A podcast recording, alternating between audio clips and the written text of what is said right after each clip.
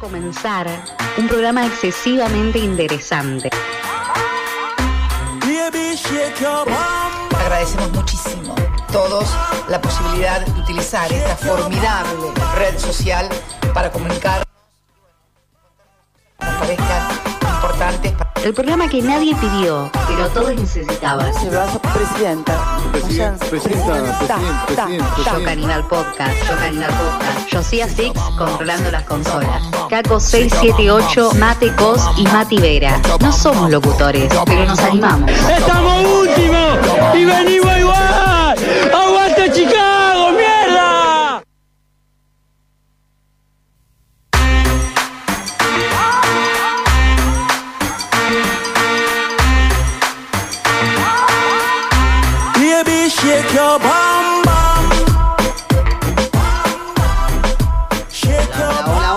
damas y caballeros de este querido aire de la milagrosa FM 100.9. Hoy mucha gente escuchando en vivo, aunque ustedes no lo crean. Eh, y nada, arrancamos muy contentos. Ya se escucha mucho mejor, ya se escucha mucho mejor, ya lo solucionamos. Así es.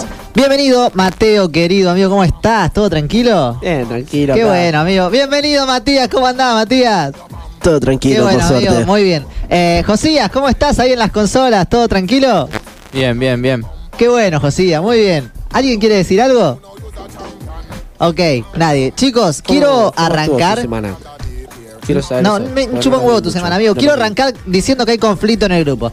Esto es así, somos un programa transparente, un programa que vos lo escuchás, pero también lo podés ver porque te lo contamos.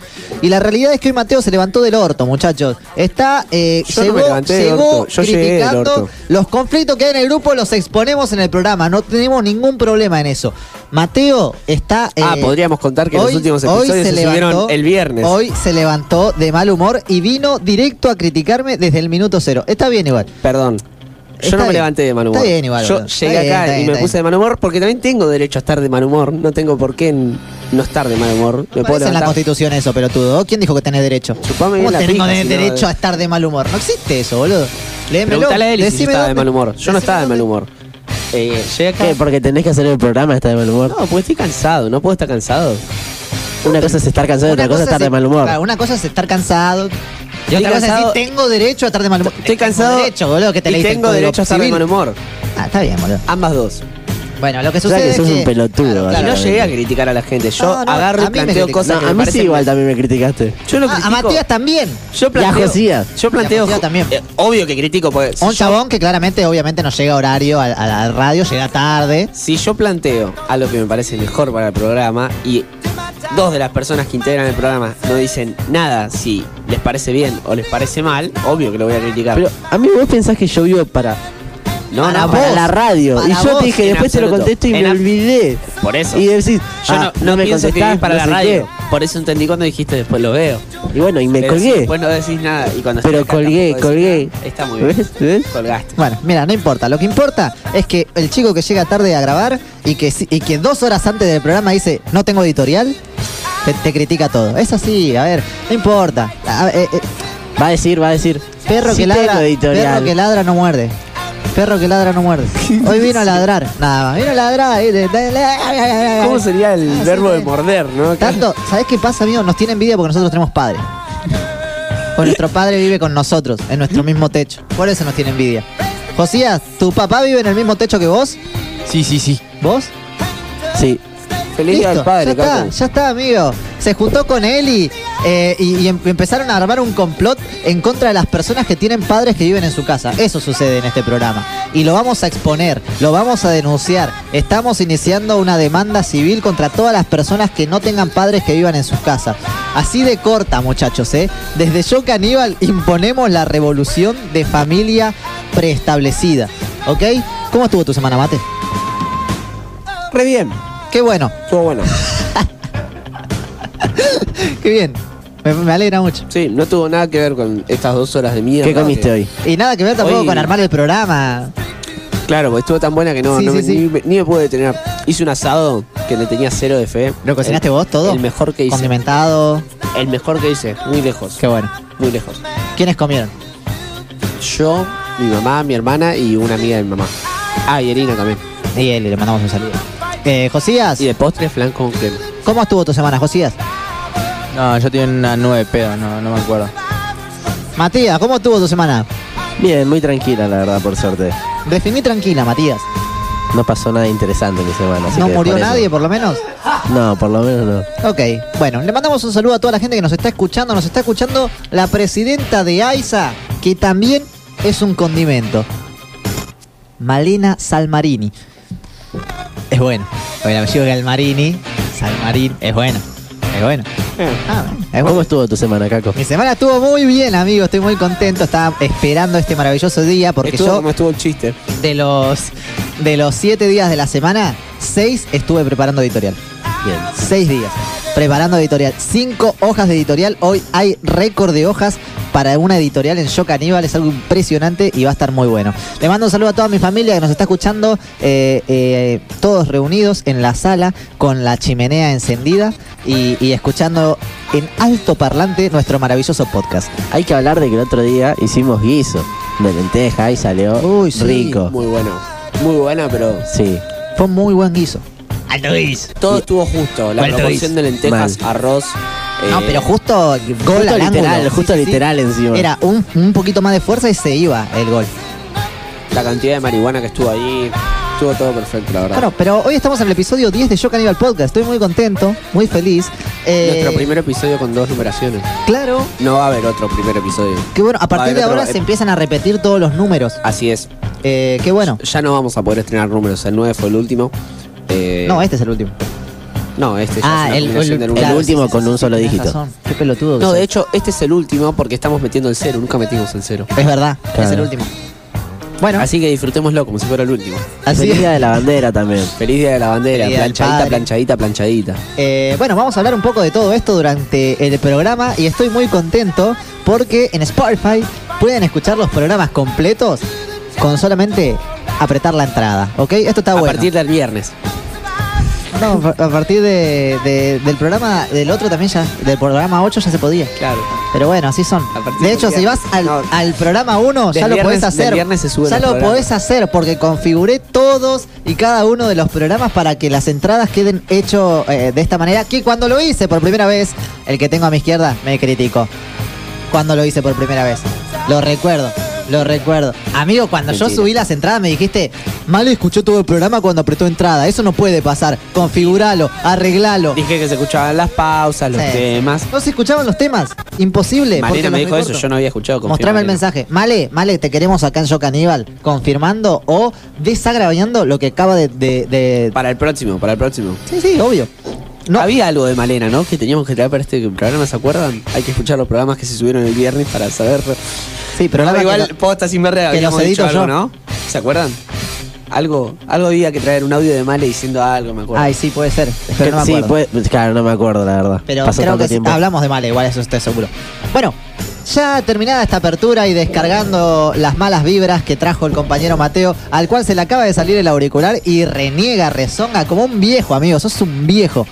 Eh, pero bueno, lo que importa, lo que importa, No me moví. lo que importa en esta vida, como siempre, chicos, es, Es el el amor. amor. Así es, es el amor y el amortiguador. Démonos un beso, Caco, Josías, vamos con el primer separador para dar inicio a este décimo programa de Yo Caníbal Podcast. Chicos, ¿alguien me quiere decir las redes de Yo Caníbal Podcast? Porque nunca las dijimos. Nos puedes encontrar en Instagram como yocanival.podcast o en Twitter como Yocanival Radio.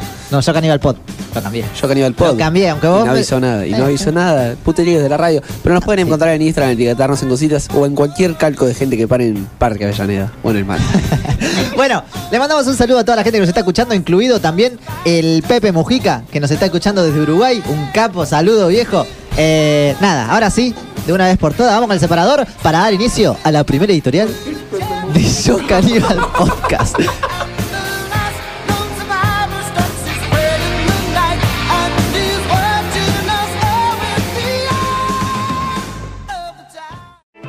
Mati Vera, futbolista exitoso. De vez en cuando gana algún partido. Sabor de helado favorito es el dulce y leche con brownie. Escúchalo todos los domingos a partir de las 18 horas por Radio La Milagrosa. Yo Podcast. Podcast.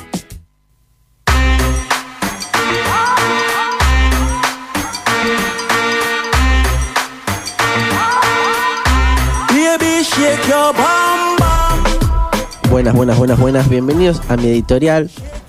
Primera vez que investigo para hacer una editorial. Y la verdad que Mentira, siempre investigas en tus sentimientos. Amigo, Bueno. ¿te sentís mejor después de preparar una editorial? no, me da igual. No, pero eh, creo que esta editorial fue gracias a Caco porque yo pensé que le iba a hacer y después me dijo, no amigo, voy a hacer otra cosa, así que sentite libre de hacerla. Bueno, hoy, modo historiador, Me gusta. vamos a hablar de Martín Miguel de Güemes. Me suena de algún lado. ¿Sabes quién es? No, No ¿sabes tengo idea. Posta vi el coso y dije, ¿quién carajo es? ¡Qué locura! ¿Quién carajo es? Pero posta, tipo. ¿Sabes por qué no sabes quién es? Vi que lo Porque había no es de Buenos Aires. Vi lo que había compartido PM ah, encima. buen amigo!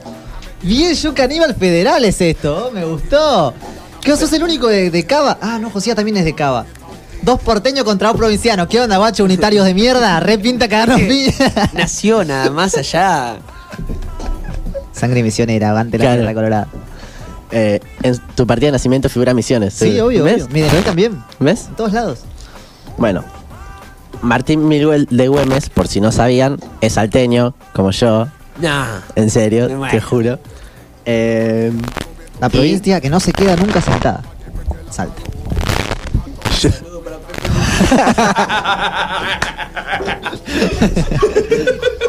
Categoría humor con caco.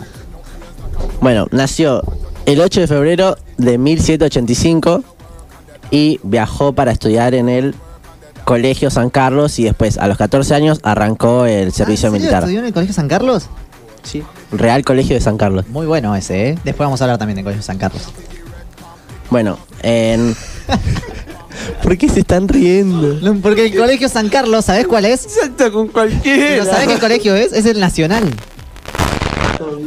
¿Por qué siempre agarran mis editoriales para hacer chistes, para joder? No entiendo. no Tenés entiendo. razón, ey, no se lo merece. no el lo Colegio merece. San Carlos es el Nacional Buenos Aires. El- No sabía, no sabía. Sí, te ahora juro lo no sabía. saben. Ahora lo sé. Sí. Bueno, en 1800, Donde estudió Felia.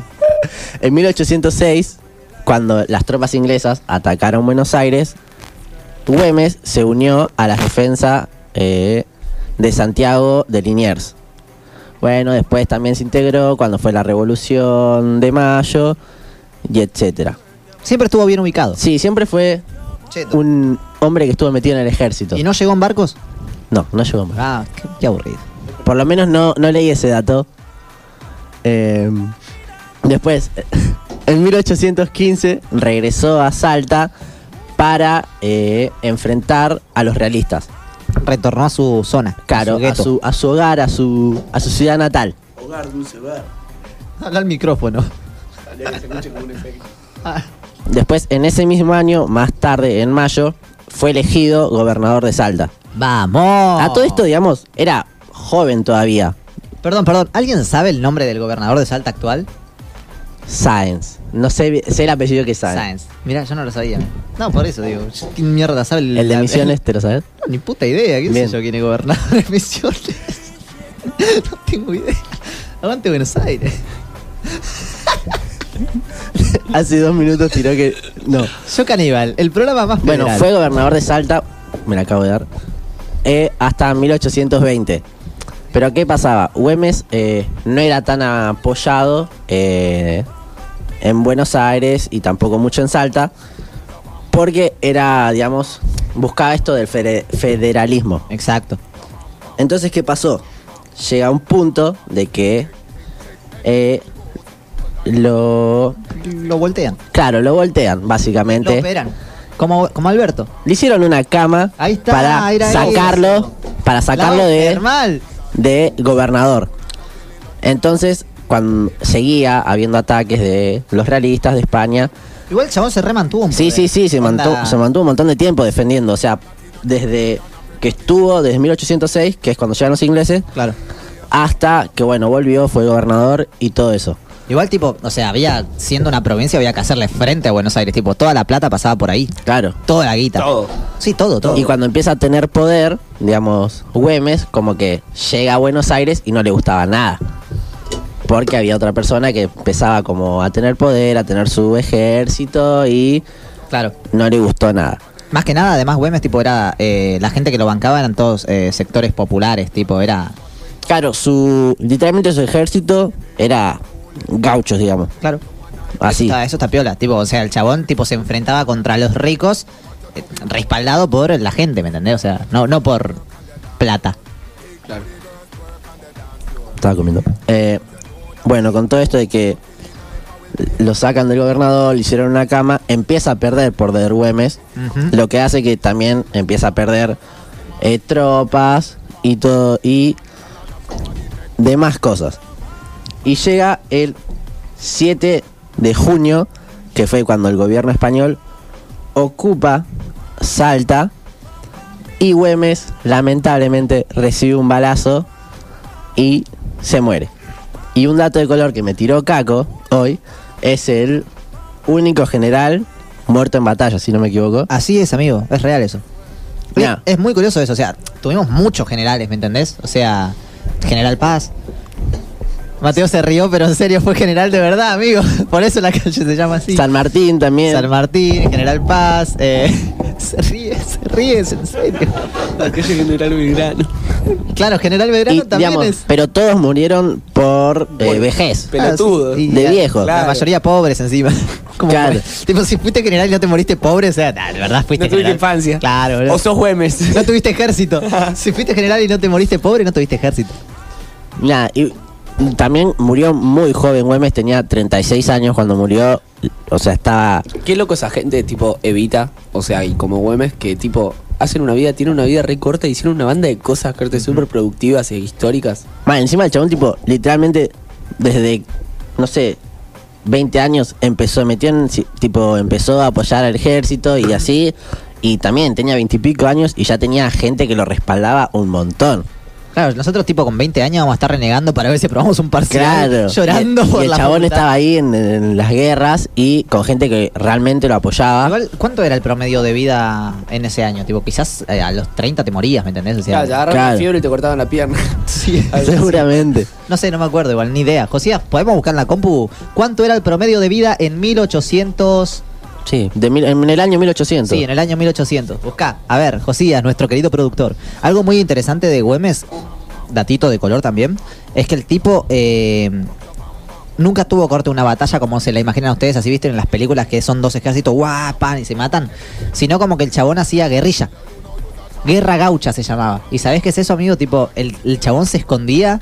eh, con los gauchos se escondían, o sea, ¿me entendés? Y a la noche cuando encontraban al ejército español durmiendo, eh, los masacraban a todos. Claro, no es que esperaban que se despierten, Claro. estén. No, pum. O Una sea, emboscada sería, sí, sí, sí. básicamente. Eh, y esos son delitos de guerra en realidad. Pero como la guerra nunca estaba declarada porque no éramos un territorio independiente, entonces valía todo. Vale todo, vale todo acá. Y los hacían mierda y gracias a eso San Martín tuvo tiempo para cruzar los Andes. Porque si no, nunca hubiese llegado. Eh, acordate que Salta es, es en el norte, amigo. Entonces, eh, a- en el norte es, es llegando al Alto Perú. El Alto Claro. Perú es el núcleo donde estaban los españoles. Claro, eso que contaste que le fueron liberando el camino. Por eso, Claro. Belgrano estaba cuidando esa parte, pero a Belgrano lo hacen mierda en dos batallas en Ayohuma y Vilcapugio. Y él tiene que otorgarle el ejército a Güemes. Era como que Belgrano cada vez que quería avanzar no podía porque lo mandaban a la mierda. Y ahí estaba Güemes en el norte peleando contra los españoles, haciendo Sí, quilombo. San Martín lo pone a Güemes y le dice, bueno, escuchame, vos lo que tenés que hacer es que acá no pasen. Y claro, Güemes hace esto. Entonces dice, bueno, ¿vos querés que no pasen? Eh, lo hago a mi manera. Les robaba la comida, lo- las armas, corte. Estaba loco, estaba de Claro, era esto de que, digamos, era un general, pero no como todo, sino que eh, se te- tipo, tenía su gente que eran gauchos, artesanos y todas esas cosas. La guerra sucia. Claro. La guerra del barrio. Lo pide, acá, bolerino. Nada, después otro dato que me llegó, pero esto es más onda que no fue ¿Chequeado? Claro, chequeado es que supuestamente Güemes. No, no, no. Supuestamente Güemes estuvo, se metió con una. con la señora de uno de sus soldados Uh. y este lo mandó tipo al frente y le pasó la ubicación a los españoles ahí por WhatsApp. Y le dijo, Traidor. va a estar acá 32 años promedio de vida. promedio de vida. Bueno, Ah, o sea, capo, Güemes. claro, sí, cuatro sí. años más. Y encima se murió, pero o sea, se murió Se por murió accidente. viejo. Sí, pero podría haber muerto a los 40, se murió Claro. porque lo mataron, no se murió de viejo. Eh, bueno, vale ahí, 32 años, amigo. A los 32 años te moría, claro. A los 14 ya tenías que estar viviendo la vida. Claro, encima, liter- literalmente el chabón a los 14 entró al servicio militar, tipo a la carrera. Claro, es por eso. Donde era como, bueno, soy esto y voy a vivir hasta esta edad. Y es bastante. horrible. Y Evita se murió a los 33, se murió de vieja. Claro. claro. Nada. que se ríen. Se ríen en la cabina. No se puede así, no, no Sí, se puede ser serio. poco No, serio. pero también qué loco, ¿no? Que esto de que el chabón por tener poder en Salta, acá tipo como que lo querían rebajar. Sí, obvio. Hay, hay una anécdota que no sé si la tenés, amigo, eh, que Belgrano cuando llega al norte para hacerse cargo del ejército, Belgrano viene que se, se- dice que tenía una voz finita. Hablaba así, venía grano, decía así. El ejército del... del- del- Hablaba así, ¿Entendés? Algo que en el 1800 no era muy masculino. hablaba así, ¿me entendés? Tenía Claro, una voz encima así, te- tenía la fama de que era Y gay, llega, llega, Belgrano. llega y, Be- y Güemes agarra y le dice... Hola, mi nombre es Belgrano. Y Belgrano se recalienta, amigo, corte, estuvieron a- por cagar a piñas ahí en la entrada y eran del mismo ejército, ¿me entendés? O sea que dice, "Ah", Ay, así Belgrano. y Belgrano así, la, La concha padre, Güemes. ¿entendés? O sea, enojado, caliente y mal.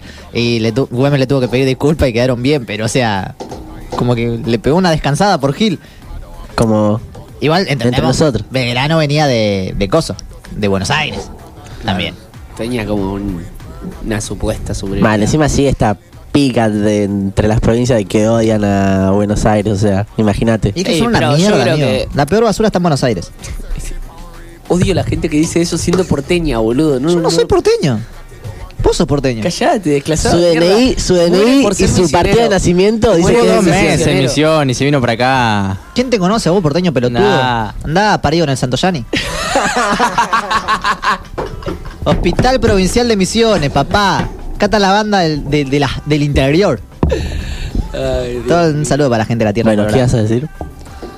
Eh, no, que qué loco como la historia se ve reflejada, como que esto de que la mayoría de provincias odian a Buenos Aires, no es una cosa nueva. Porque siempre Claro, nos cagaron, Claro, amigo. encima no es que es algo Nos de. cagaron, Se quedaron- Nos se cagaron. Sí, se quedaban con todo el dinero del puerto. No, no, Eh, igual lo entiendo, pero cómo se las ve provincias se que no cagaban, nuevo, Claro, sí, o sea, histórico. encima no es que. Digo, es un resentimiento histórico. Claro, y ponerle.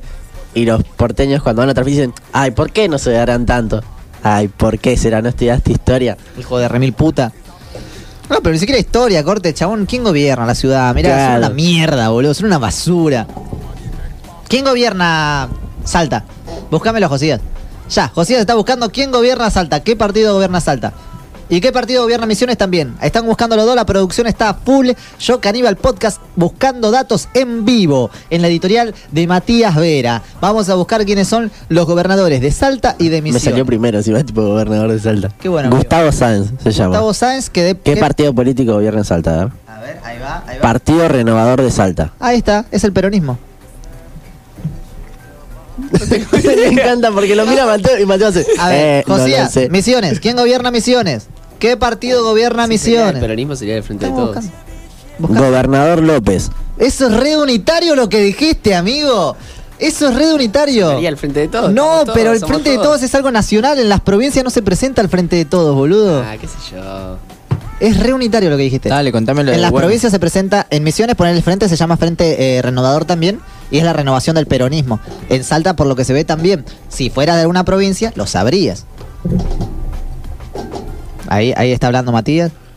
Me confirma por la cucaracha mi mamá ¿Sí? ¿Qué, qué confirma? que sí, que. Para que lo tengo que escuchar de vuelta porque habla muy bajito. que, que Güemes tenía un hijo. Peronista en Salta, Matías me dijo. Ahí está, bien, bien, bien. Bueno, chequeamos el, el datos en vivo, increíble, espectacular. Me encanta tu mamá tirando data. Sí. Muy. Viva no, Güemes. no pensé que se iba a acordar de que tenía un programa de radio Che, su hijo. Algo para darnos cuenta acá entre peronistas, entre compañeros y compañeras.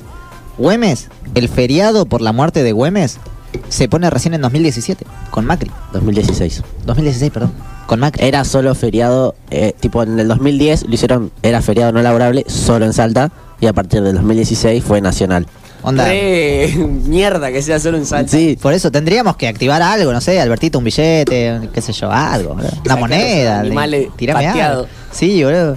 Eh, pero nada, Güemes, o sea, es. Era un capo, Güemes. Eh, Porque pero era de Salta, Pero básicamente. si, si Güemes no estaba ahí, los, los reyes llegaban a Buenos Aires. San Martín tuvo tiempo para cruzar los Andes gracias a que Güemes no lo dejaba pasar.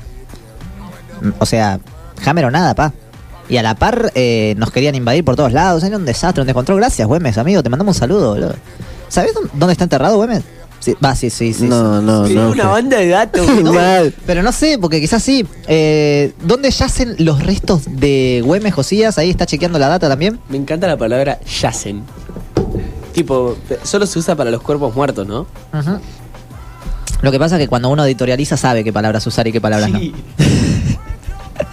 Eh, pero ni idea, la verdad. Yo pregunté por preguntar, no, lo- no te quería dejar como un ignorante, Matías, perdón. No, no, no busqué ese T- dato. ¿de tampoco lo sé, tampoco lo sé. Quizás en Salta, Seguramente. es probable. En en la única provincia donde le dieron su feriado. ¿no? Claro, Claro, donde le dieran la importancia que se San merecía. Martín es de Corrientes y sus restos están en Buenos Aires. O sea, Claro. re desclasado. Espero que estén en Salta y no se los hayan Están en Salta, perdido. están en Salta, están en Salta. Bien, es. bien. Con los restos de su mujer en Salta. Nos Mira vos. Bueno, ¿Con la mujer de él o la del amigo? Qué hijo de puta. No le faltemos el respeto al prócer, boludo. No, Dio la no. vida por la libertad. El capo, güey, me como todo buen argentino se agarra la bolsa del amigo. Como todo buen argentino, chasca, chasca. Te mandamos un saludo, Güemes. Quizás nos está escuchando. Claro, y le- de paso le vas a mandar un saludo a mis viejos ahí que me están escuchando. Creo que muy pocas veces me escuchan. Vamos. Así que hay que aprovechar. Y cuando hablaba de Salta, Están ahí. salta la familia. Salta la linda. Bueno, esta fue mi editorial que abre pie a la que sigue, que es la de Caco, si no me equivoco. Así es. Así que nos vamos a una pausa y volvemos con la editorial de Caco. Esta canción va dedicada para Eli Casasola, porque la queremos mucho y la amamos. Viva el lesbianismo. Adiós. Caco 678, militante peronista e influencer renombrado. Su sabor de helado favorito es el Tramontana. Escúchalo todos los domingos a partir de las 18 horas por Radio La Milagrosa. Toca Aníbal Podcast. Toca Aníbal Podcast.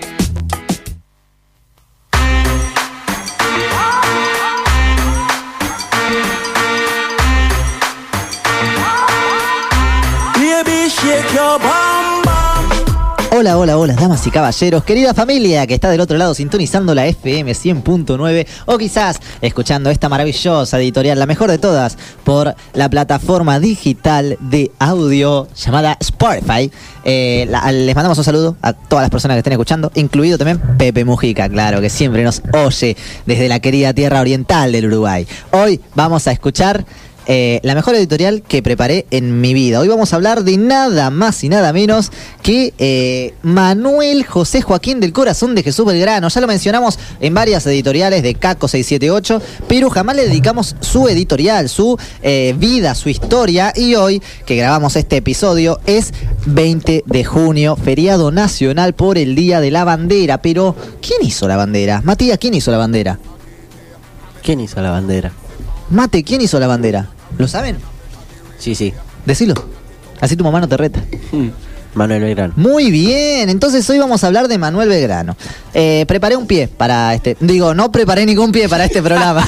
Eh, pero chicos, Te traicionó tu eh. ¿vieron la estatua enorme de San Martín que hay en el medio de la Plaza de Mayo? Sí, la vi. ¿La vieron? ¿Mate, la viste? Sí. ¿Josías, la viste? Sí. Sí, todos la vieron. Bueno, no es San Martín, es Belgrano. ¡Eh! Wow. Eh, Muy buen pie, muy buen pie, porque hoy no vamos a hablar de San Martín, vamos a hablar de Belgrano, claro que sí. Bueno, Manuel José Joaquín del Corazón de Jesús Belgrano nació el 3 de junio de 1777 en el Virreinato del Perú. Ustedes me preguntarán, che, Caco, entonces peruano. Y yo les digo, no. Nació acá en Buenos Aires, pero en aquel momento no existía el Virreinato del Río de la Plata, sino que todo pertenecía al Virreinato del Alto Perú. ¿Choqueados? Perú era alto. Alto Perú. Tenía alta selección. Eh, el Alto Perú no- Tenía. el Alto Perú igual no era lo que hoy es Perú el país. Eh, estaba dentro Bolivia, estaba dentro, bueno, parte de Argentina, Chile. Era todo un virreinato enorme. Eh, bueno, en ese momento todas las tierras, estas tierras, forman parte del virreinato de Perú. Luego eh, se instaló eh, en Buenos Aires un nuevo virrey que daría inicio al virreinato del Río de la Plata. esto eh, está completamente chequeado.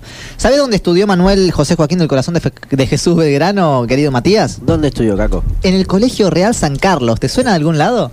Sí, me suena. Puede ser. Bueno, porque en ese colegio también estudió un conocido y renombrado intelectual llamado... Martín Miguel de Güemes. No, no, ese no, boludo. Mariano Moreno. Eh, de verdad, encima estudió ahí. No me creen nada en este programa. Ofelia, pelotudo. Ofelia también San estudió Martín. ahí. Eh, no, San Martín estudió en Europa. Qué pelotudo te pido. Eh, no, Mujica. posta, eh, Ma- Mariano Moreno estudió ahí en el Colegio San Carlos. Después, bueno, algunos provincianos, uno que otro ubicado ahí a dedo, quizás Girame estudió. un mate, Caco. Ah, es verdad, los mates, qué boludo. Perdonen. Eh, eh, ahí está, estaba cebando. Mateo, ¿se lo pasas? Bueno, eh, estudió en el Colegio San Carlos, el colegio de Buenos Aires más importante y prestigioso, ¿no? Eh, luego, eh, cuando llegaba a la edad de estudiar en una universidad, acá en Buenos Aires todavía no habían universidades, por lo cual se ve obligado a irse a estudiar a Europa, ¿viste? Uh, qué mal, me tengo que ir a estudiar a Europa, la concha la lora, está de mal humor, ¿viste? Eh, esto para que entiendan que Belgrano no era ningún pobre, eh, estaba ubicado socialmente, o sea, se iba a estudiar a Europa, no jodía con chiquitaje.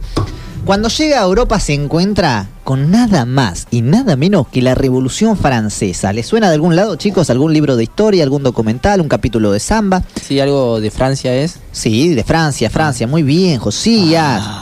Bueno, la Revolución Francesa sucede en Francia eh, y era una revolución donde los franceses que vivían en Francia eh, mataron a todos los reyes y, y querían implantar las primeras democracias, ¿no? La primera democracia del mundo que se da en Francia, cuando los franceses dentro de Francia matan al rey de Francia. Por eso se llama la Revolución Francesa. Si no, no sé cómo se llamaría, ¿se entiende? Bueno, queda loco Belgrano con las ideas de libertad, igualdad, fraternidad, que fueron como los lemas de la Revolución Francesa que sucedió en Francia cuando los franceses mataron al rey de Francia. Eh, ¿Se entendió esa parte? Sí, se entendió. Gracias, Matías. Bueno, y vuelve para eh, su querida patria después de recibirse con medalla de oro en leyes, o sea, era abogado Belgrano, allá por el 1794. En la etapa más intelectual, por así decirlo, de Manuel Belgrano, ¿no? El chabón era un intelectual sin berre. ¿Qué opinas, Mateo, de esto? Habla, amigo, por favor. Nada, te escucho ahí. Ah, Sí, pero era un, era un intelectual. Era. Sí, era un intelectual, Sí, tenía sí. plata. Tenía plata, suave. no jodía con chiquitaje. Eh, gra- graduado por me- con medalla de oro en un colegio prestigioso de Europa. ¿Se entiende esto? O sea, no, no era ningún pobre. En esta etapa intelectual de Belgrano, él escribe cosas muy interesantes, que son las que más se nombran ¿no? a la hora de citarlo. Eh, por ejemplo, voy a citarlo ahora. Veo en esta planta una fuente de riqueza que algún día será una de las más importantes para la industria de nuestro país. Manuel Belgrano hablando de la marihuana y la industria del cáñamo. Cito otra. La riqueza de los pueblos se halla en su inteligencia. Manuel Belgrano. Otra más. Las mujeres de todo el mundo deben gozar del derecho a la educación tanto como los hombres. 1800, papá, estamos hablando- 1794, perdón. 1794, casi 1800, Belgrano escribía que las mujeres tenían derecho a estudiar. Buscar la libertad, ese es mi objeto, no la gloria, no los honores, dice Manuel Belgrano. Si lo escuchas así parece un libertario, ¿no? ¿Va de vuelta? Buscar la libertad, ese es mi objeto, no la gloria, no los honores. Belgrano en su etapa más intelectual. El chabón no estaba ni ahí con la independencia todavía, de hecho era reformista. El chabón quería reformar la monarquía y gobernar el virreinato de La Plata, siendo aún colonia de España. ¿Se entiende esto? O sea, el chabón quería que nos gobernemos nosotros, pero dependiendo del rey. O sea, no que ni, ni en pedo pensaba, no, no- nadie pensaba en ser algo nuevo. Mateo. No, nada, quería eso. Ah, ok. Y bueno. se seña como de que, claro. Sí, bueno, podrías hablar porque hacemos un programa de radio, amigo. Pero bueno, en 1806 sucede la primer invasión inglesa. Los invasores entran en la plaza y obligan a jurar a todos los ciudadanos de Buenos Aires y un solo hombre se negó a jurar.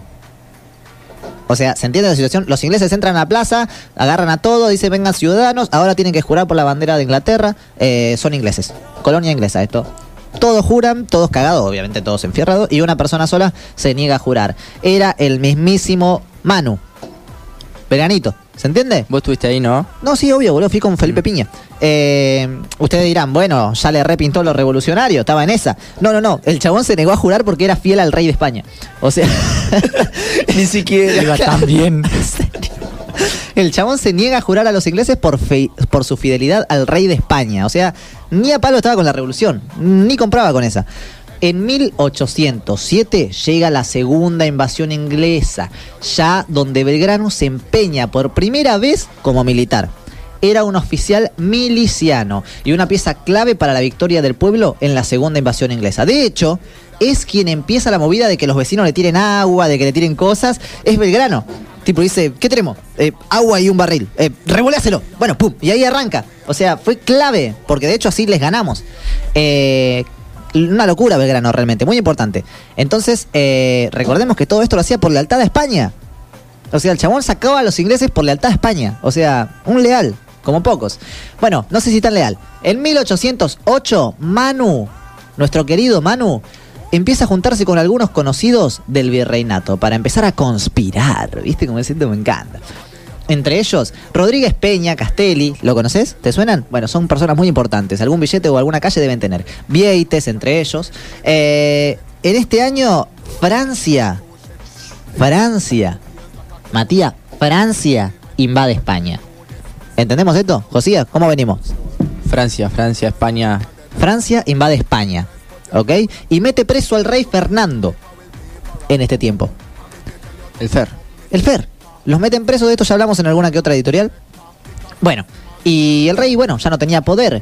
Eh, mientras se juntaban a conspirar, Manu pensó en buscar a un familiar del rey Fernando para poder gobernarnos a nosotros en nombre de la corona española. O sea, el chabón no quería dejar de ser español, ¿me entendés? Ni a palo pasaba por su cabeza eso.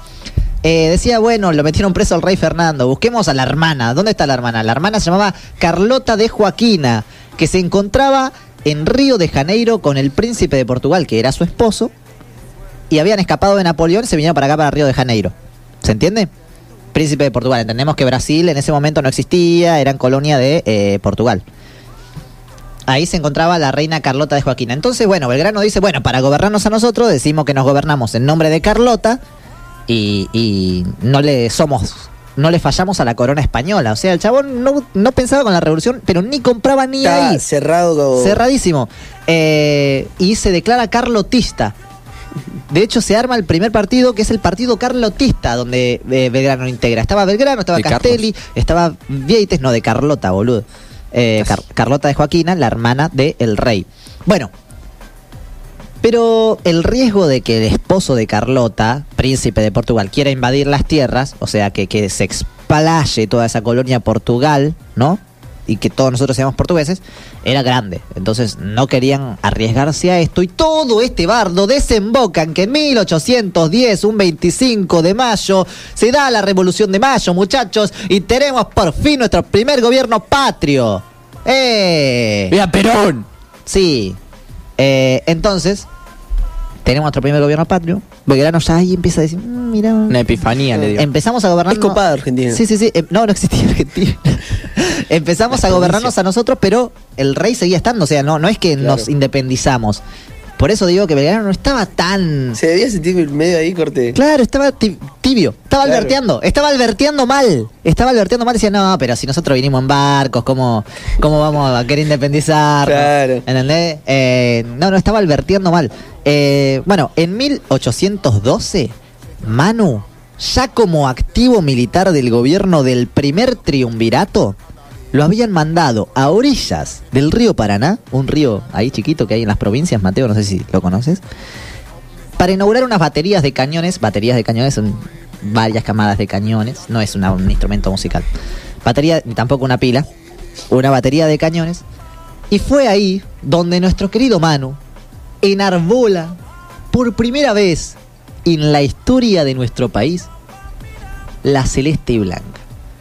Por primera vez teníamos nuestra primer bandera y como este episodio es el número 10, tengo un pequeño audio para que escuchemos acerca de la bandera, que quiero que lo digamos ahora mismo si el productor nos lo permite. Mm, La, mi última final del mundo, seguramente. ¿Y por qué está tan molesto con los italianos? Por eso. rompieron la bandera. Sí, rompieron mi bandera. Rompieron, rompieron mi bandera y eso no se lo voy a perdonar jamás en la vida. El tipo lo mandan al ejército del norte. De esto ya hablábamos quizás en, un poco en la editorial de María Remedios del Valle. La Belgrano. Ya había creado la bandera. Lo interesante es que ya estando en Jujuy, a mano, a mano, a mano, le llega una carta del triunvirato. El triunvirato, gobierno de Buenos Aires, ¿no? Le prohibía usar la bandera y enfrentar a los realistas. Le exigieron que retroceda hasta Córdoba para proteger Buenos Aires, para protegerse ellos. Unos reales cobardes, cagones. Súbeme la cortina, por favor. Bueno, resulta que eh, Manu, bueno, eh, también en el norte, ahí cuando tiene que retroceder, obligado a retroceder, dice, bueno, está bien, voy a retroceder, pero no tanto, triunvirato. Y no le vamos a dejar a los realistas nada en el camino, absolutamente nada, mientras les paso el mate para Matías para que me lo se ve. No le voy a dejar nada en el camino. Y realiza una de las hazañas militares más grandes de nuestra historia, que es el éxodo jujeño. Mateo, ¿sabes lo que es un éxodo? No. Matías, ¿sabes lo que es un éxodo? Bueno, un éxodo es cuando eh, se van todos de un lugar. ¿Viste? Éxodo. Bueno, él realiza el éxodo eh, jujeño, que es pasa por Jujuy retrocediendo para, para Buenos Aires, ¿no? Siendo para Córdoba. Y le dice, escúchame, todos ustedes tienen que venir conmigo, se suman al ejército ya. Y le dicen, bueno, sí, pero si no queremos... Los fusilamos. Y así fue. Se sumaron todos y el que no quiso fue fusilado. Así de corta. Eh, sencillo. Lo fusilaron por traición a la patria. Esto es real. Belgrano era un maldito asesino, por más que se disfrace de abogado. Era un lobo disfrazado de cordero. Bueno, el chabón suma cuando llega a Salta a un grupo de patriotas, entre ellos un conocido gaucho que se llamaba Martín Miguel de Güemes. No, se llamaba Polinario Sarabia, que era su amigo. San Martín. No, no puede ser que cada vez que yo diga algo me digas no. Bueno, entre ellos quizás estaba un tal Miguel de Güemes, no sé, anda a chequearla. Pero estaba un chabón que se llamaba Polinario Sarabia, que era buena onda, ¿viste? Eh, no sé quién es Miguel de Güemes, debe ser un provincial. Pero bueno, sí, sí, debe ser. Lo habrán matado en la batalla, algo así, ¿me entendés? Claro, Tipo, poco ahí, profesional. sin codo y el chabón. Eh, entonces el chabón eh, le- se encuentra con todos estos gauchos y le dicen, escúchame, hermano, boludo, nosotros estamos dispuestos a dar la vida por la libertad. Esto es así. Viva la libertad. Tenemos, somos 13.000 gauchos, la hacemos, boludo. Flashá, locura. Tenemos cuchillos, tenemos todo lo que necesite: alimento, carne, comida, eh, todo lo que necesite. Vamos para adelante, amigo. Vamos a llevar la revolución al, al Alto Perú. Ya está, ya fue esa hora. Ahí el chabón le agarra ese flash termo y dice: Ya fue, boludo, vamos a hacerla. Dice Manu, ¿no? Dice: Bueno, vamos a liberar, ya fue. Eh, manda a su amigo Apolinario Sarabia como espía para ver dónde estaban los españoles. Y Apolinario Sarabia, chabón, esto es, es un capo Apolinario Sarabia. Llega, se hace pasar por un vendedor de leña en el ejército español y, boludo, llega a anotar cuántos cañones tenían, cuántos soldados habían, cuántos caballos tenían y cuántos alimentos tenían para cuánto le duraba. ¿Se entiende esto? Muchos datos muy precisos, amigo. Apolinario Sarabia, te mandamos un saludo, amigo. Eh, no un capo. Y muy jodido, la verdad, ser un espía en aquellos tiempos no era, no era laburo para cualquiera, ¿me entendés? No era laburo para minete, ¿me entendés? Eh, ¿Me entendés? Bueno, eh, Manu decide dar batalla, gana dos batallas. Entendemos que el chabón era abogado, muchachos, no, no era un militar. Y gana dos batallas contra un ejército que estaba 50 veces más preparado que él. ¿Se entiende esto? ¿Se entiende esto, Matías? Gracias, Matías. Bueno, Matías, ¿se entiende esto? Habla, por favor. Sí, se entiende, se entiende. claro. Bueno, pero habla mientras yo tomo. Hola. No, porque cada vez que hablo en tu editorial es para decirme que dije algo mal. Está bien, amigo, está bien. Eh, Querés meter a Miguel de Güemes en todos lados como si los salteños fueran importantes, boludo. ¿Qué pasa acá?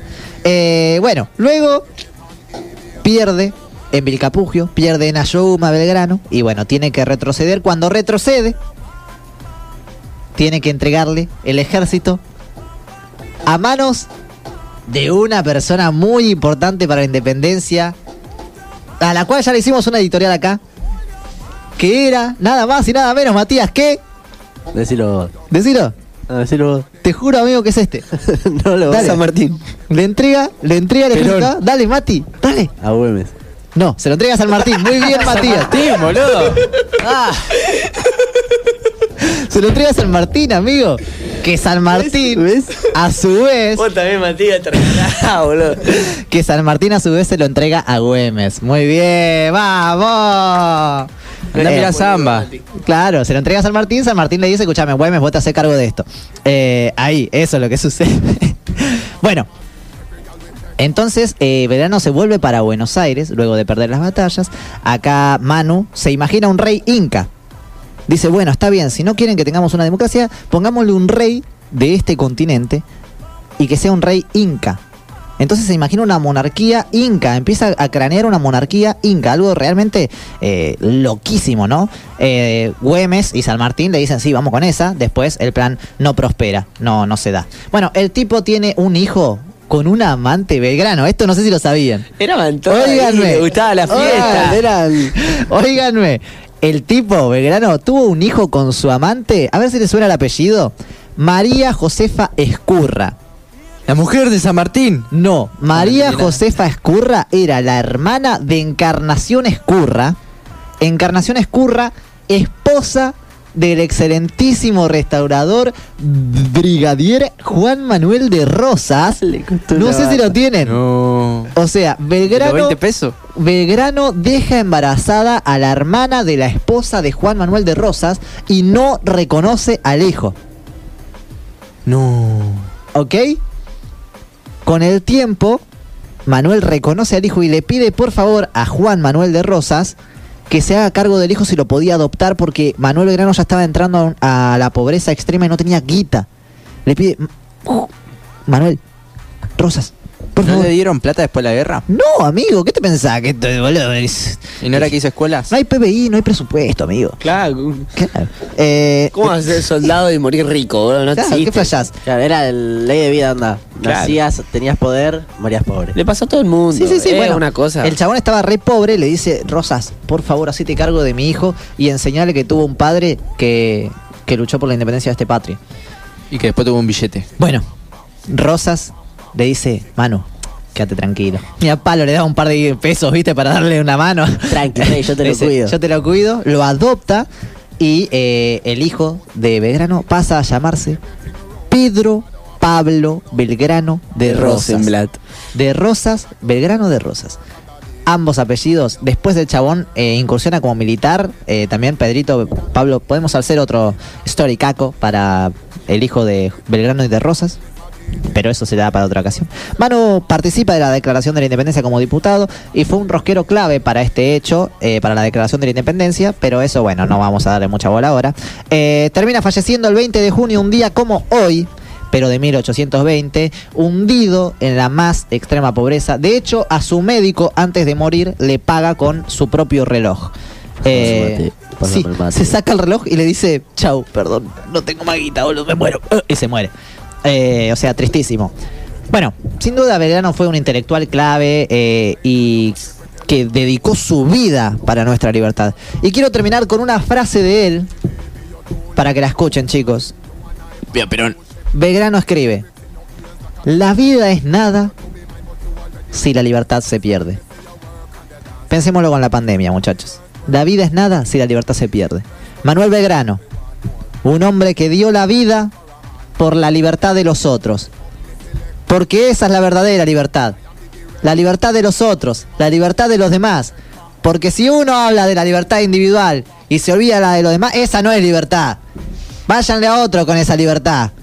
La verdadera libertad la de los otros. Esta fue la editorial de Caco 78 sobre Manuel Belgrano. La próxima canción va dedicada para mi novia Julieta. Te amo. Adiós. Ya te encontré varios rasguños que te hicieron por ahí, pero mi loco amor. Matecos, skater por profesión y radiólogo por hobby. Su sabor de helado favorito es el dulce de leche. Escúchalo todos los domingos a partir de las 18 horas por Radio La Milagrosa. Toca Aníbal Podcast. Toca Aníbal Podcast.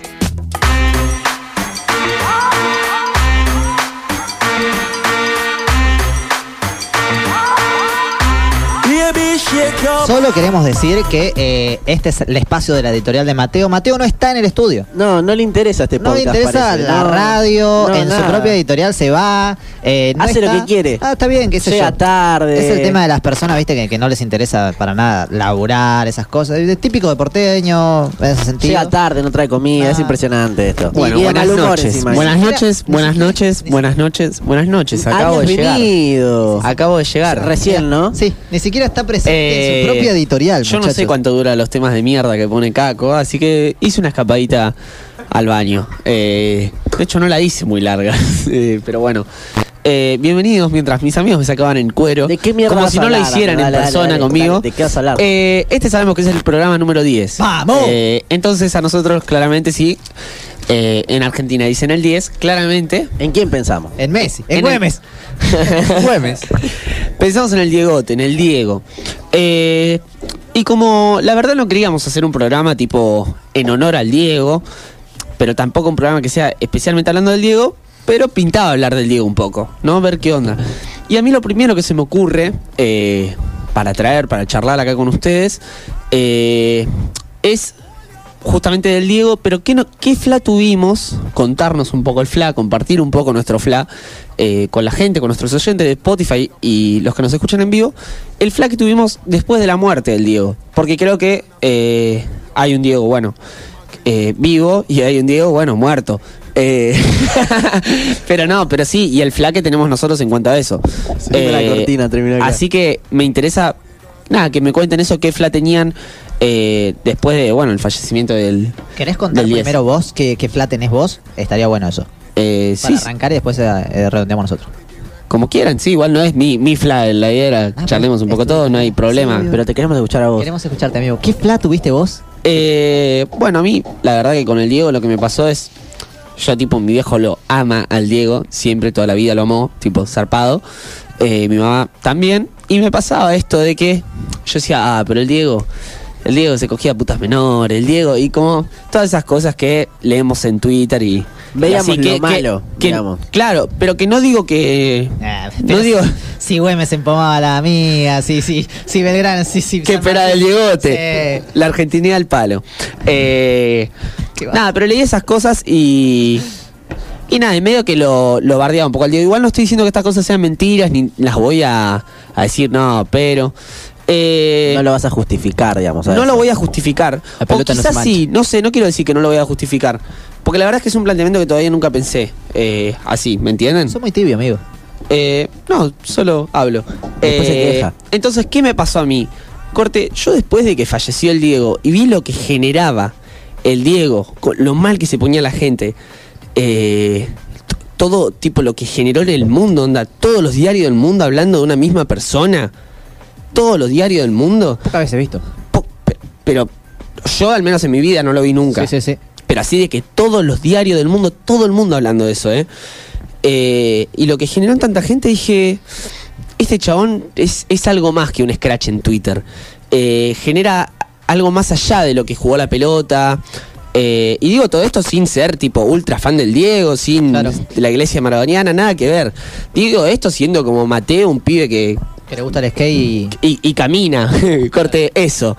Eh, y ahí dije, chabón, la verdad es que si uno se plantea y se sube a su, a su pedestal de progre para bardear que todos son pelotudos porque avalan pedófilos o porque avalan a un chabón que se cogió putas menores, yo digo eso porque quizás lo que más escucho, lo que más vi en Twitter, ¿no? Otro puede tener Sí. otras críticas hacia el Diego. Eh, digo, ¿cuánta gente que nosotros conocemos en nuestra familia se cogió a putas menores? Quizá no lo sabemos. Sí. ¿Cuánta gente que está en estos 200 metros a la redonda lo ha hecho? Eh, digo, creo bueno que, es- que el Diego me parece que es no es un ejemplo de persona en absoluto, pero sí es un ejemplo de lo que es una, un, un argentino que hace cosas buenas, hace cosas malas y así. Solo que el Diego no gozaba de la privacidad que gozan las personas que viven a estos 200 metros a la redonda, Claro, por ejemplo. Hay un sentido, ¿no? Hay algo de esto de es. eh, que al ser famoso tenés la obligación de ser idealizado y de ser eh, políticamente correcto. De ser todo lo que está bien.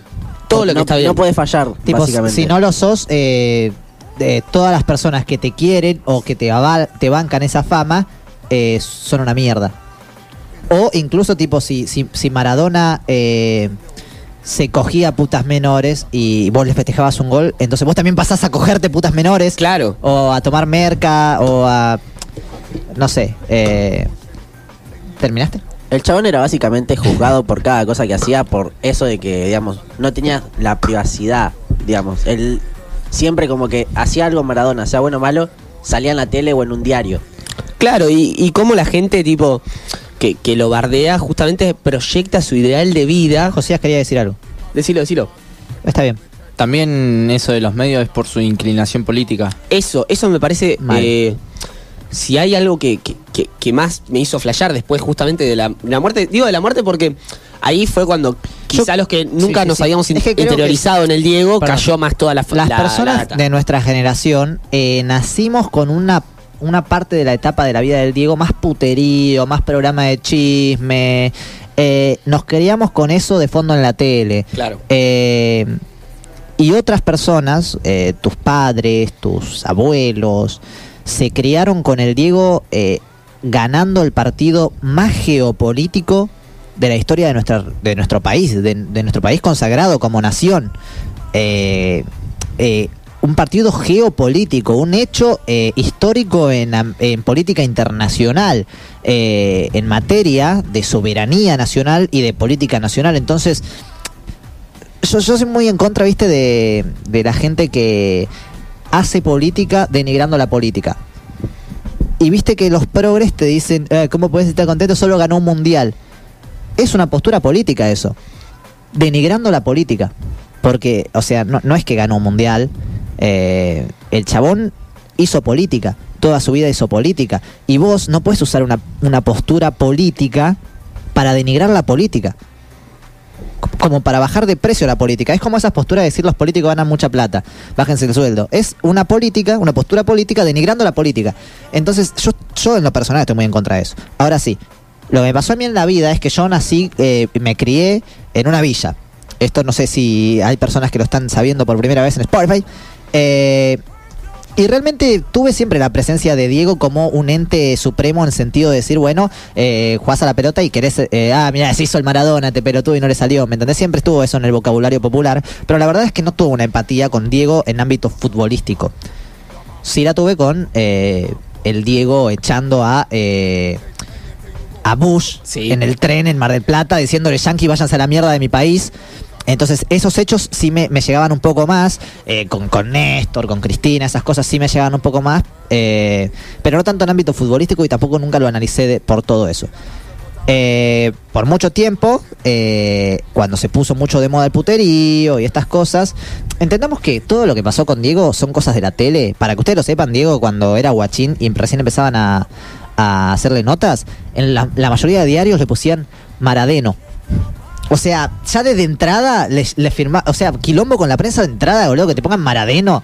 ¿Qué, qué sé yo? O sea, ya hay un Creo odio. que ese, Sí, sí, sí. eh, ese quilombo con la prensa y este puterío que decís que vivimos nosotros, creo que justamente se ve reflejado en esto de eh, su postura política, eh, que nunca se olvidó el chabón. El chabón era él, ¿me entendés? No era que iba a- al Papa y le chupaba lo- los pies al Papa. No, era él y decía lo que tenía que decir. Y creo que eso es eh, por lo que la gente lo quiere y también porque la gente no lo quiere. Pero amigo, es como cancelar al elegante porque se droga. Claro, no, ¿Me sí, sí, sí. Ay, Pero ¿cómo? la gente está- Tenés que ser políticamente correcto. ¿Cómo te vas a drogar? Ese ejemplo te das a los niños. estás contenta con esa postura porque a vos te limpia. O Sí. sea, vos de la nada pasás a ser eh, lo más parecido, un ejemplo, lo más parecido a todo lo que está bien. El chabón no era un personaje, básicamente. O sea, no es que decía, bueno, salgo en la tele, soy famoso, tengo que ser así. No, onda.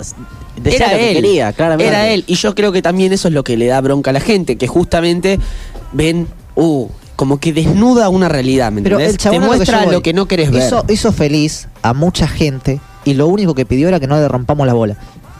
Y no lo hicimos. somos una mierda, boludo. O sea, somos más mierda que él incluso. O sea, están, tipo, estando vivo, le rompieron las bolas y ahora que también no está, le siguen rompiendo las bolas. No, pero ponele ahora que está. Para mí eh, no murió, obviamente, porque, o sea, yo quería hablar de, de eso y yo este programa creo que lo voy a titular Fue al Diego. Porque algo que me pasó a mí de- después de que el Diego falleció, que a mi mamá, por ejemplo, ella ya lo sentía antes y demás, pero el Diego como una figura...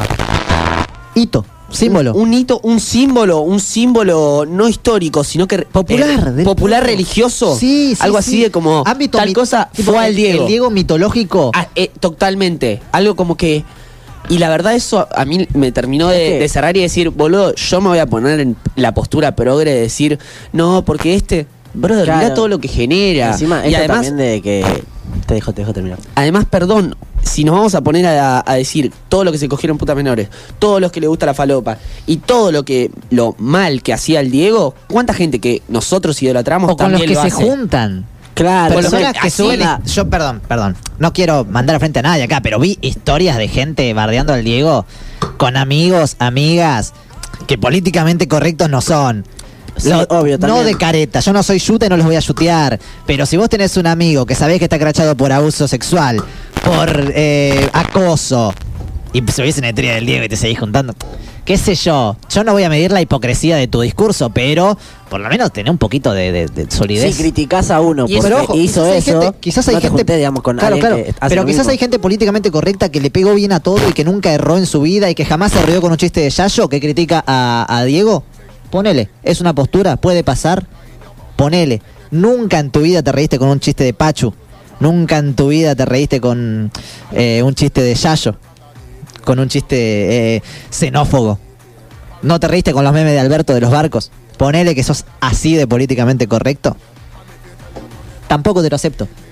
Porque hay algo que sobrepasa el nivel de persona en esto. Y es esto del ámbito mitológico. Yo recién caigo en esto del, del, del, del Diego mitológico, del Diego religión, del Diego iglesia, con la muerte. Con el, quizá más puntualmente, eh, el, funeral. funeral, que no, Amigo, nosotros yo- estábamos ahí, no la podíamos creer. o Realmente, sea, o sea, con Mateo fuimos de rebote. No, no es que dijimos, che, vamos a ir. nosotros, posta, o sea, yo la muerte de Diego, la verdad es que no me puso ni triste ni contento. O sea, fue como, bueno, murió A el mí, Diego. claro, a mí tampoco, pero si no fue como que me impactó. Era como, el, era el Diego y dijimos, es inmortal. el Claro, chabón, parecía inmortal. Yo el día que, que falleció fui a tu casa temprano. Tu vieja estaba re mal, amigo. Y tipo, me, me, me dijiste que tus viejos iban a ir. Que lo más probable es que iba. Me preguntaste si iba. Yo le dije, bueno, voy, vemos, vamos. Corte, porque era algo histórico. Y después me acuerdo de llegar ahí, hermano. Y nosotros fuimos, si hay algo que, que compartimos, fueron marchas históricas a nivel de Argentina. Bueno, eso superó todo lo que habíamos vivido. Sí, Onda, sí. estábamos muy lejos de donde era el funeral, pero muy lejos nivel corte. No, no, estábamos llegando a, a, eh, Constitución. Consti- pero posta, corte, Constitución era. y el cajón estaba en Plaza de Mayo, ¿me entendés? Y, y era todo eso lleno de gente. Pandemia, además. Pandemia. Pa- pandemia. O sea que ni siquiera importó eso, ¿me entendés? O sea, y yo ahí caí con. Brother, no te podés poner a bardear a este chabón y mucho menos, y mucho menos a la gente que lo quiere, a la gente que el Diego sin- significa algo, y mucho menos el día de su muerte. Entonces empecé a hacer cuenta, empecé a hacer un balance y dije, ¿de qué lado me pongo? ¿De qué lado de la mecha me encuentro? Y de, Claro. de, de este, donde Esto- está toda Sí, esta gente y que además hoy ponele. Con que, la- que, perdón, Sí, que a esta sí. gente es la misma que veo, es la misma que veo cuando desaparece un pibe y no- nos vemos en la marcha, la misma que veo haciendo una olla popular, es la misma que veo pateando la calle. Ahora, yo a toda la gente que veo barriendo al Diego, no la veo nunca en la calle, no la, la veo por historias de Instagram. Nunca la veo, por pisando el historias de barrio. Instagram. Toda la gente que sube una historia, nunca la vi pisando el barrio, dándole de comer a la gente, dándole alegría a la gente, dándole eh, satisfacción, un abrazo cuando necesitan, preguntando, loco, ¿tenés para comer? Eh, Por eso, el, el progresismo y... hay un y- poco de esto de la rubia tarada. Claro. En el sentido de decir, bueno, el conchetaje de, de- de lo políticamente correcto y socialmente aceptado, que tiene que ser así, así, así, porque si no lo es, eh, no tenés derecho directamente a ser reconocido por la gente.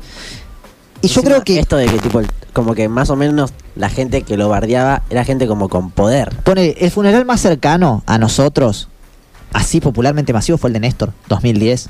Ponele. y ni, y ni recuerdos tenemos. Ni recuerdos tenemos, quizás. O alguno de ustedes sí. Yo. por- Yo, yo por fotos y- Claro, y, y vi que fue algo tipo súper movido. Sí, sí, pero sí. lo del Diego, hermano, corte posta. onda. Es como que lo vivimos. Amigo, porque nos vamos a acordar siempre de eso. yo lo que no podía creer era.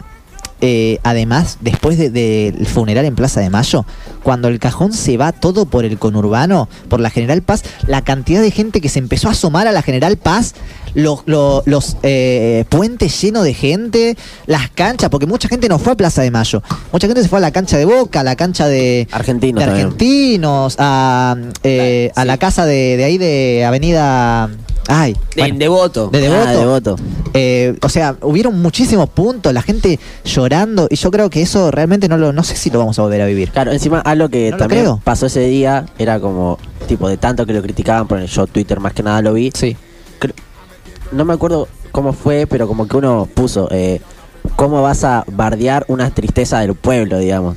Y era Sí. algo así, anda, ponerle. Yo como que veía eso y decía, no podés estar como. Claro, esto, Respeto. respetar a, digamos, lo que le pasa al pueblo, porque no es que era algo Un chico, país o sea, y el chabón era un masivo. país, un país y el mundo entero. No, el mundo, El amigo. mundo. El- el- Un el- país totalmente la- Siria, eso. El mundo. Sí, sí, Siria. sí. Territorio bombardeado, gente que se murió, pibes llorando a Digo que habían perdido a sus familiares por la guerra.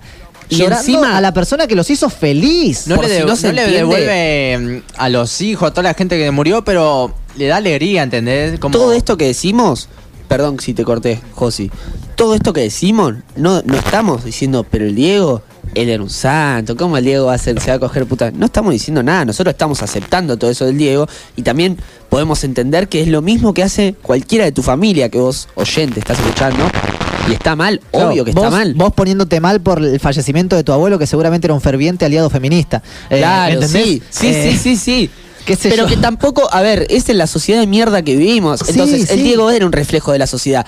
Pero además de ser un reflejo de la sociedad, le daba, ¿cómo, cómo decirlo? Ánimo. Yo sabes que Eh, creo, un sabes que creo que el chabón cuando empieza a ser famoso nunca dejó de ser un reflejo a la sociedad y eso es lo que le molestó al progresismo. Totalmente. Si vos te preguntás, si vos te preguntás, Marley, Marley es un reflejo de la sociedad, un chabón que se va a Estados Unidos a tener un hijo eh, por laboratorio. Ponele que te cae bien Marley, andás a ver si no se cogió putas menores. Claro. Eh, qué sé yo. Igual Pero además, ¿cuántas personas que se sabe que se cogieron sí, putas sí, sí, menores? Justin Bieber, digo. No, pero no importa eso, no importa. A lo que yo voy, ¿está mal cogerse putas menores? Obvio que está mal. No, no, no tenemos que hacerlo. Pero a lo que voy. Si un país está llorando a una persona que lo hace feliz, Mundo. Un mundo, el único mundo por ahora habitado que sabemos que está habitado, llorando a una sola persona que lo había hecho feliz. Y, y digo, un mundo que si hay algo que le cuesta es organizarse y Algo ir todos para un Sí, mismo sí, lado, sí, ¿no? Sí, sí, Eh, llorando realmente, yo es algo que yo creo que jamás, No, nunca lo voy a volver para a ver. mí fue algo posta, un, un hito histórico, por eso decidí ir al funeral. Mi hermana también, yo a mi hermana cuando le dije que murió el Diego me dijo, bien ahí.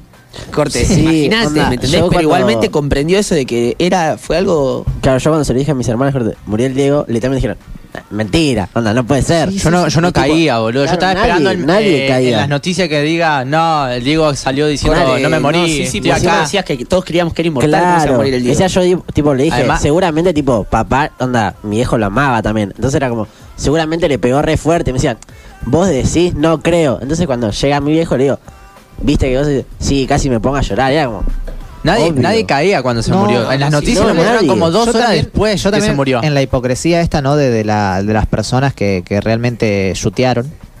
Que yo creo que muchas aprendieron igual porque se, Sí, sí. se comieron Por piña eso, de todos yo, lados. Yo creo que, eh, digo, hasta, hasta nosotros mismos, Sí, a sí, mí, sí. el fallecimiento del Diego fue algo que, que sí fue un antes y un después, eh, nada, en, en mi pensamiento en cuanto a eso. Sí, sí, sí. De hecho, Totalmente. después de, del fallecimiento vine acá, tenía chicos de barrio ese día, ese programa.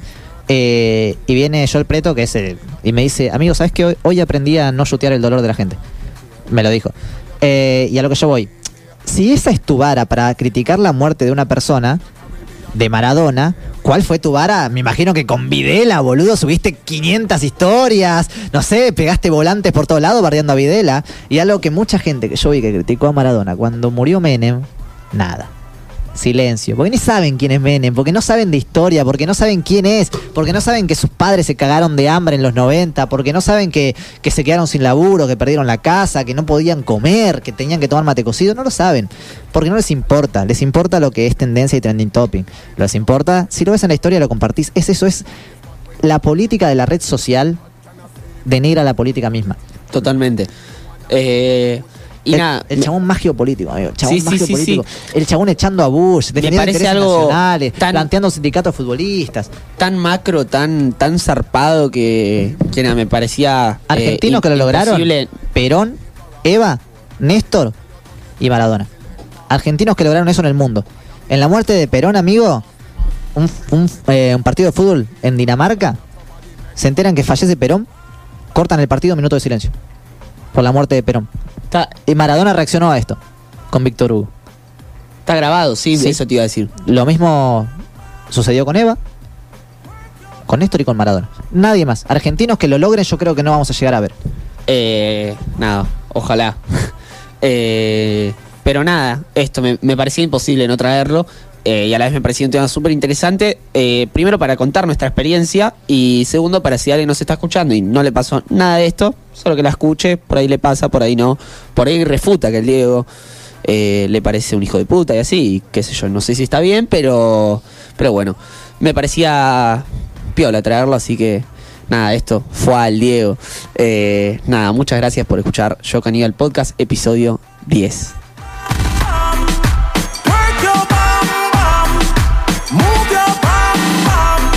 Me parecen las más simples. Las de limón, yo sé que las verdean, pero para mí están buenas. Pero las de chocolate, amigo, las de mousse están buenas. No, Igual es mousse de ni chocolate. en pedo te bardeo las de mousse igual, Sí, sí, ¿eh? sí, aguanta las de solo, mousse. solo voy que las de chocolate me gustan mucho. Mm. ¿Te Igual hago yo un top frutilla 3? las rebanco. ¿Te hago un top 3? No, frutilla. Sí. Ay, sí, sí, puede ser, puede ser. Frutilla las banco. A ver, hagamos un top Con un ahí. yogur no podés comer una de chocolate, ¿me entendés? Sí, fuerte. No, no, yogur ni de frutilla. Una Con chocolate después. no, no. Sí, amigo. hermano, dale, Yogur de frutilla y... Malazo su eh, metabolismo. Acá, tipo de chocolate serían estas que tenemos acá. Pero, claro, sí. No, yo prefiero las que tipo tienen mousse de chocolate y son. ¿Y a vos cuáles, cuáles otras te gustan? No, me gusta la de mousse. Las tengo así. Mousse de chocolate, frutilla y chocolate. Bueno, igual hoy Yo no les vengo hacer- a- ni a invitar unas pituzas. Acá, yo, para, yo quiero hacer un reclamo. Ah, eh, hace un que reclamo, es, un tipo, reclamo. siempre que voy al súper, no encuentro los esconcitos. No sé qué onda si están eh, Ah, mirá. desabastecidos, no sé qué, pero Tenés que venir hasta mejor, Mataderos. es lo tenés mejor que venir hay hasta los Mataderos. Pero hoy no les voy a invitar galletitas.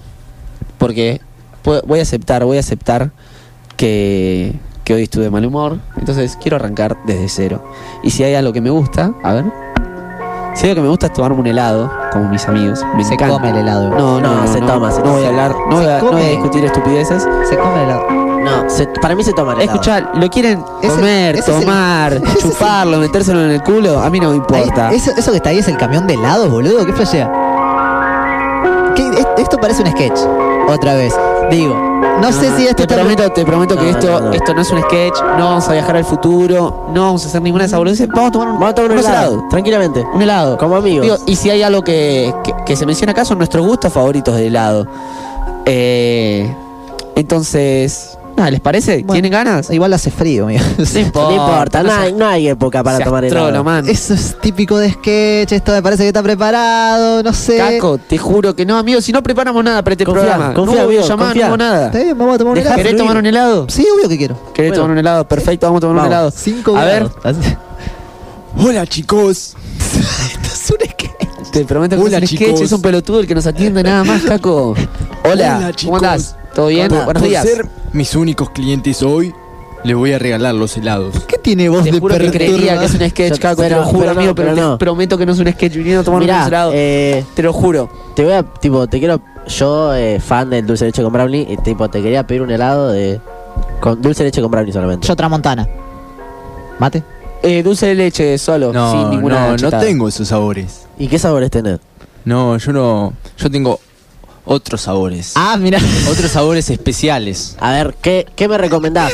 ¿Qué sabor para mí? A vos te voy a dar un sabor que se llama amor.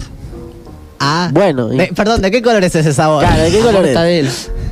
Eh, naranja. Ah, naranja. Yo creería que Creería que es rosa, Sí, ¿no? yo también creería que es rojo, rosa, pero naranja. bueno. Naranja. Machirulos. sí. Ok, está bien. eh, bueno, te, te ¿Lo, lo Caco- acepto. ¿Lo querés? Está bien. Sí, sí, sí, te lo acepto. Caco, vos querías. Yo quería Tramontana. Tramontana, ahí No, va. no, no tengo esos sabores. Dale, boludo. ¿qué es Le estoy regalando el helado. Ah, ¿me lo estás regalando? no tenemos drama en ser pagarlo, pero mis queremos. únicos clientes. Pero nos quiere hacer probar esos helados. Bueno, vamos a probar, boludo. Dale, toma. A mí me dijo el de amor, no sé a ustedes cuál le dirá. Dale, ahora. agarrá, pibe. ¿A mí? ¿Qué onda? ¿Qué me das? A vos te voy a dar uno que se llama Furia. ¿Y por qué nos das cada uno un sabor? O sea, ¿por qué vos decidís lo que nosotros vamos a probar? Yo quiero dulce de leche. No, no tengo. ¿Y qué tenés para mí? Tengo. Soberbio. Ey, ese va ¿Pero mucho estás seguro? ¿No te, ¿no te parece está un rico helado ese, yo lo totalmente probé. de mierda? Está rico ese, yo lo probé. Che, pero son buenos estos gustos de helado, por lo menos. yo, yo los hago. Yo los hago. No Hay que- sé qué tan ¿le tenemos bueno será ese helado, ¿eh? ¿Le tenemos confianza o no? No sé, yo lo estoy probando. No sé qué tan bueno es este helado. Para mí esto es un sketch, pero vamos a probar. No, no primero sé, primero no. vos, pibe, el, amor. A ver, probá, toma, probá. Untá, untá la cuchara. Dale, Lo pruebo. pelotudo. Sí, mandale. Fíjate, Mati, a mí estos helados no me- me parecen que están- pará, no. mejor probémoslo los tres al mismo tiempo. Ahí va, ahí va, me gusta. Ahí está, dale. Me gusta. Yo ya lo probé, chicos, a mí no me jodan. Así boludo, que, a ver, dale, yo, a ver, tomen lo- su helado ¿lo encima que probamos? nos lo regala el Está bien, dame chabón este. A ver, probemos. ¿De qué color es tu, es tu helado? ese. Mío blanco como si fuera tramontana. El mío, ti- no, ¿vieron el colorante que tiene? Este es, es- Amigo, eh, yo los quiero mucho a ustedes. Ah, mira. No, escúchame, idiota. Pero lo- Eh, los quiero mucho en serio. A mí no me importa en absoluto si me querés, si no me querés, si me odias, si querés hacer un programa, si esto es un sketch o no. Yo lo único que quiero es dulce de leche y me ofrecen esto Pero- que no tiene sentido en absoluto. Es helado de manteca. A ver, la verdad que esta porquería de helado que nos diste, hijo de remil puta. Ah, Escuchame una claro, cosa. sí, sí, ¿Cómo sí, es tu sí, nombre? ¿Cómo de- es tu nombre? La receta de mi ¿Cómo se llama ese ser, amor, amigo. con amor, Caco, con amor. Me da bronca, boludo. Una maldita No puede heladería. ser, no No, puede ser no, que, siempre, que encanta. salir con ustedes tengamos que pasar por estas cosas. ¿Qué helado de mierda? Si yo salgo con mis amigos de Devoto no paso por estas cosas. Comió- no paso comió- por estas ¿Con, con cosas. tus amigos de dónde, pelotudo? Si No en el sur de la ciudad, amigos de dónde. Comió mucho helado. Tus amigos parece. te quieren mucho, seguro. ¿Qué tal? Este Está amoroso. Matías, callate un poco, hermano, dale. ¿Por qué tu nariz está naranja? ¿Qué flash? ¿Qué es qué- esto? ¿Un sketch, boludo? Déjate flashear. ¿Y por qué estás tan enojado, amigo? Un Porque me da bronca este programa de mierda. Uno viene a laburar. Le dice, bueno, vamos a tomar un helado y te dan un sabor de mierda. ¿Cómo que tomar? Hermano, es comer. eh, Ay, la concha de tu madre, es boludo. comer. Cállate. Amigo, Te doy la tranquilo. mano. Casi en el heladero. Tratalo, tratalo Ya sé, bien, pero con mirá, es amor. parte del programa el Tranquilo, heladero. Tranquilo. No es parte del programa el heladero. Tranquilo. Mirá de qué calidad es el anillo que tiene puesto. ¿Lo ¿Qué viste? calidad? ¿Lo viste? ¿Qué flash? Eu, ¿cómo nos va? ¿Qué nos va A ver, chabón, a ver, ¿se entiende esto? Estábamos haciendo un maldito programa de radio que venía saliendo bien y venimos a tomar un helado. No tiene sabores, No, el no. mediocre este. Te da un sabor que dice furia. Ah, sí. Y no es un sketch, boludo. ¿Qué es esta Che, mierda? A mí, a mí me A mí- gustó mucho tu helado, la verdad. Muchas gracias. No, Lo aprecio un montón. Ahora te vas a enamorar del Gracias, heladero, a vos dale un siempre- beso, A vos pelotudo. siempre La gusta receta todo, de mamá, el de estás amor. contento con todo. Si Sí, alguien tiene un problema, hay que tratar bien a la no, vos decís gente, que con amor, con siempre. No cariño. puede ser que a vos siempre todo te dé igual. Ya está, chicos, terminamos Ya está, el programa de mierda, Bueno, me quiero ir a Pero además. Chicos. no entiendo, si hubiéramos ido con olor a algo sin Matías, lo podríamos haber hecho mucho ¿Le- mejor. le- ¿Les gustó el helado? No me gustó una mierda tu helado. Yo vine a Oh, buscar a me dulce de leche, dulce de leche Le bien puse un rico, sabroso, suave. De puta. ¿Sabes qué? Me voy al, me voy al estudio. está rico. Andate, a ver, Bueno, andate, chicos, no eh, nosotros, a mí Chicos, yo me ya me tengo que ir porque a las Ángel, 7. ¿sabes qué? Mira, Andate, yo mira te qué hora que es. solo- que Son las 7 y media. Yo Yo ya me quiero- tengo que ir a ver Netflix. Yo los quiero. Yo no estoy para estas cosas, Nos vemos, Caco, yo no chicos. estoy Pero yo los quiero mucho a ustedes. Chicos, chicos, yo los quiero. Yo los quiero mucho a ustedes. Chicos, chicos, los quiero mucho. Chicos, chicos.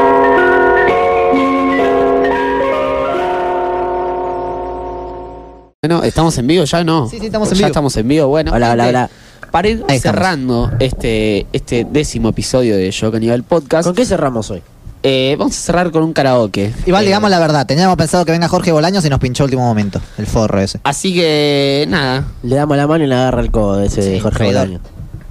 Pero nos vamos con un karaoke. No, con un karaoke. Si no está Jorge, cantamos nosotros. Así, a capela, Además, sí, sí, nunca lo escuché a. Mati cantando, a Josi cantando. A Mateo, bueno, Mateo no sé. si Mateo es una basura, boludo. Me cae muy mal. Yo no sé, esto no Pero escúchame, no es así a capela no hay instrumental. Obvio que hay instrumental, amigo. Este es un Ah, programa de radio. Bueno, Ya, ya. la concha.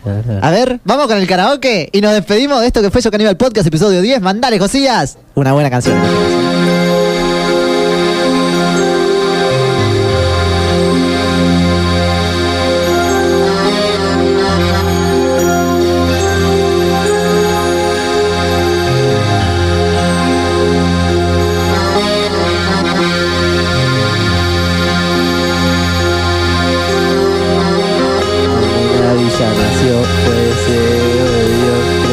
Sobrevivir a la humilde expresión, enfrentar la adversidad con afán de ganarse a cada paso la vida. Yo caníbal, qué bueno. En un O sea, potrero puerco, una zurda inmortal, con experiencia de intención de llegar a cebollita.